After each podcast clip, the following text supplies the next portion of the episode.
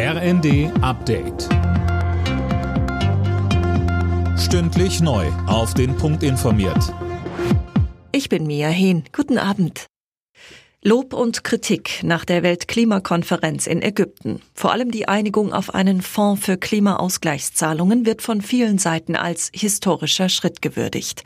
Mehr von Eileen Schallhorn. Industriestaaten sollen in den Topf einzahlen, damit arme Länder, die unter Dürren, Überschwemmungen oder anderen Klimaschäden leiden, die Folgen abfedern können.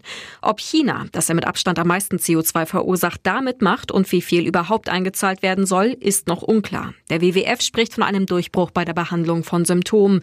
Die Umweltschützer, aber etwa auch UN-Generalsekretär Guterres beklagen, dass es keine Einigung zum schrittweisen Ausstieg aus den fossilen Energien gab. Nach der Weltklimakonferenz in Ägypten hat die Bundesregierung entschlossene Klimaschutzmaßnahmen versprochen. So wolle man zur Einhaltung der 1,5 Grad Grenze beitragen, sagte Klimaschutzminister Habeck. Der Streit über das Bürgergeld wird nach Einschätzung der Union nicht so schnell beigelegt. Wie Fraktionsgeschäftsführer Frei der Bild am Sonntag sagte, hält er eine Einigung bis zum 25. November für kaum wahrscheinlich. Das würde bedeuten, dass das Bürgergeld wohl nicht wie geplant zum Jahreswechsel in Kraft treten kann.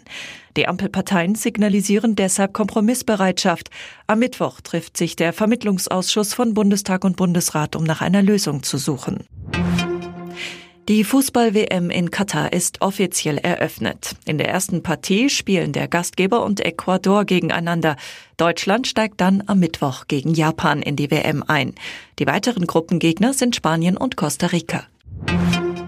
Formel 1 Weltmeister Max Verstappen hat das große Saisonfinale in Abu Dhabi gewonnen.